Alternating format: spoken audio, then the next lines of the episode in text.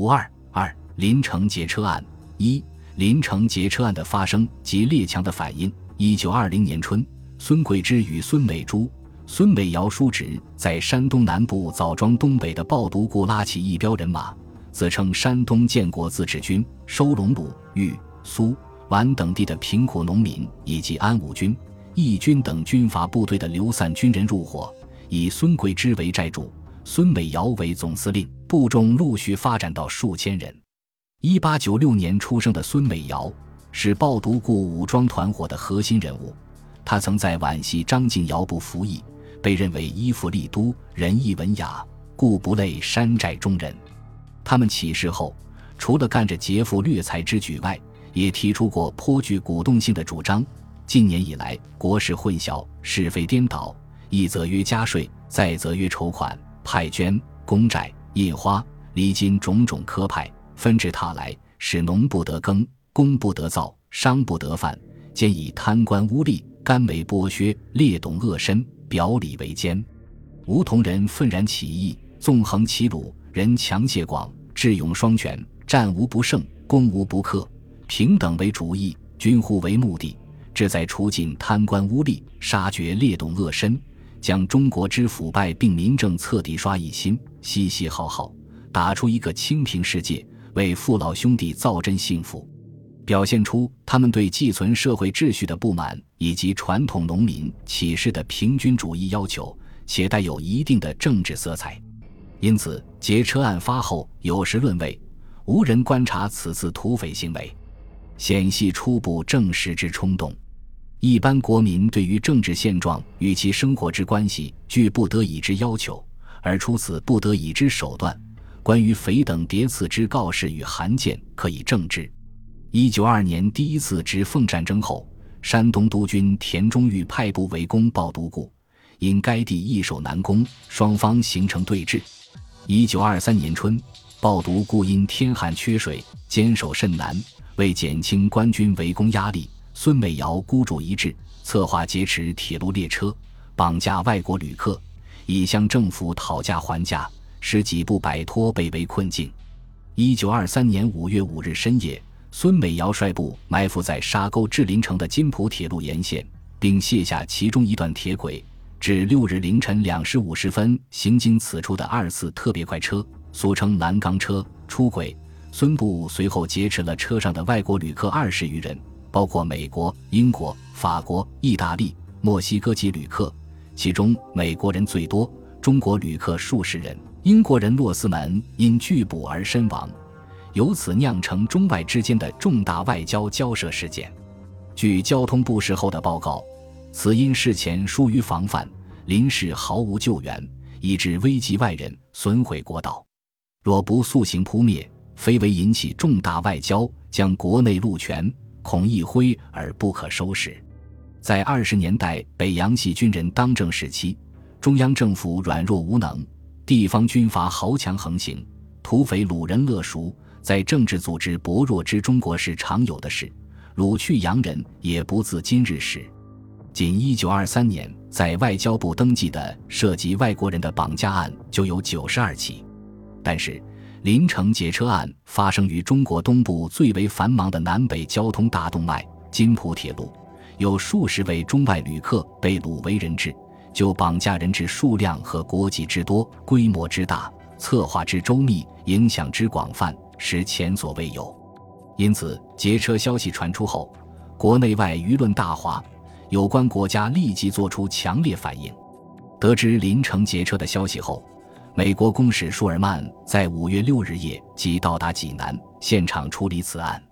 驻北京外国公使团领袖。葡萄牙驻华公使弗里德于七日晚和次日连续召集各国驻华使节会议，向中国政府发出抗议照会，要求：一、限期将被掳外人安全救出；二、死亡之外人应从优抚恤；三、惩戒肇事地方文武官吏；四、切实保障外人生命财产安全。八日下午，弗里德向国务总理张绍曾及交通总长吴玉林。外交次长沈瑞林面交抗议照会，并言辞责问。张绍曾等除身致歉意外，还保证以保全外人生命为第一目的，克日援救被掳各国人士出现，再派兵痛剿。九日，外交次长沈瑞林会晤各国公使，说明对劫车案的处理方针，表示此案实属意外事变，本国政府抱歉达于极点，已决定采用和平方法，务期先将外人营救安全出现，然后进剿，以免被掳人遭遇不测。英国公使马克雷告以，此事至为重大。尚不知贵国政府已否觉察其中利害，应请贵代理总长转总理即全体阁员。自从庚子以来，贵国外交事件之重要，诚未有过于此次者，敢请贵国政府即筹相当办法施行。在华外侨因其切身利益所在，对劫车案的反应更为激烈，乃至发为共管铁路及联军代缴之论，并认为为与庚子事变相类之事件。上海、北京和汉口等地的美国商会及美侨协会提出：一、停止华盛顿会议所给予中国的利益；二、解散中国军队，将过剩军队退伍归农；三、中国政府的财政需受外国监督；四、水陆交通机关均驻扎外国军队；五、以外国警卫队占领中国的军事重地；六、停止退还庚子赔款；七。规定改革中国现状的方法。英国中国协会上海分会提出由外人管理中国铁路及办理护路警察等主张。前英国驻华公使朱尔典 （Jordan） 也提出，中国遍地皆匪，是为政府失败之结果。解决的第一步，即系组织国际委员团加以全盘考虑。林城劫车案发后，在事件解决的过程中。驻京外国公使团以其直接关系，并依靠其所代表国家之强势，居于十分关键的地位。公使团在一个月中连续召开了不下十次联席会议，发出多份外交照会，向中国方面不断提出各种要求，如放人的期限、索赔的数额、建立铁路护路队、派团考察护路问题等等。对于劫车案之迟迟不得解决，公使团甚为不满。认为中国政府对劫车案未尽责任，并一再提出严重抗议。意大利公使的态度最为激烈，甚至提出中国如无能力办理此事，则我等可以无政府之国代之，将直接与匪人谈判。九日，公使团提出以十二日午夜为最后解决之期限，否则将依时提出加倍赔偿。十六日，公使团会议认为，如果情况继续恶化，应考虑向各国政府建议，在塘沽进行联合海军示威，以向中国政府施加压力。但是，各国政府对实行此举持不同意见，尤其是美国和日本持保留态度。十八日，美国驻华公使舒尔曼致电美国国务院，认为海军示威将使劫匪认为其行动之重要，并提出更多的条件，反而将延迟人质的释放。应由中国政府向劫匪施加压力，以尽快解救人质。六月一日，美国国务院致电舒尔曼，告以美国总统哈丁哈丁同意他的看法，认为只有在混乱和无序威胁到整个外国在华利权体制和外国人的生命财产安全时，才可以考虑武力干涉的可能。在美国意见的主导下，各国协调立场，暂未实行大规模的海军示威之举。但在公使团的强硬要求下，六月二日，由美国少将康纳尔率领的外国武官团抵达临城巡视。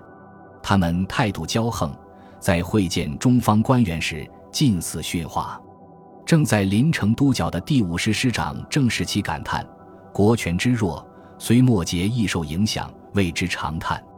外交交涉员温时珍有云：“国未亡，各国对我蔑视如此，真令人伤心。”问北京及各省大吏，其稍有心肝者，能不抱头一哭也？除了各国政府和驻华使节对临城劫车案的直接反应外，各国舆论及国联也对临案表示出极大的关注。外国报纸异口同声，主张关系本案之列国需立谋适当手段，彻底就问中国政府之责任，以免将来再发生如斯之事变。据中国驻瑞士公使陆征祥电称。国际联盟秘书处要求其将每日所得消息通知秘书处。英国、法国、墨西哥均通知国联，要求保证人质安全，从速营救出现，并赔偿损失。意大利对此案愤激异常，先与各国磋商，拟开国联会议解决中国一切问题，监督中国铁路。驻美公使施肇基义电称，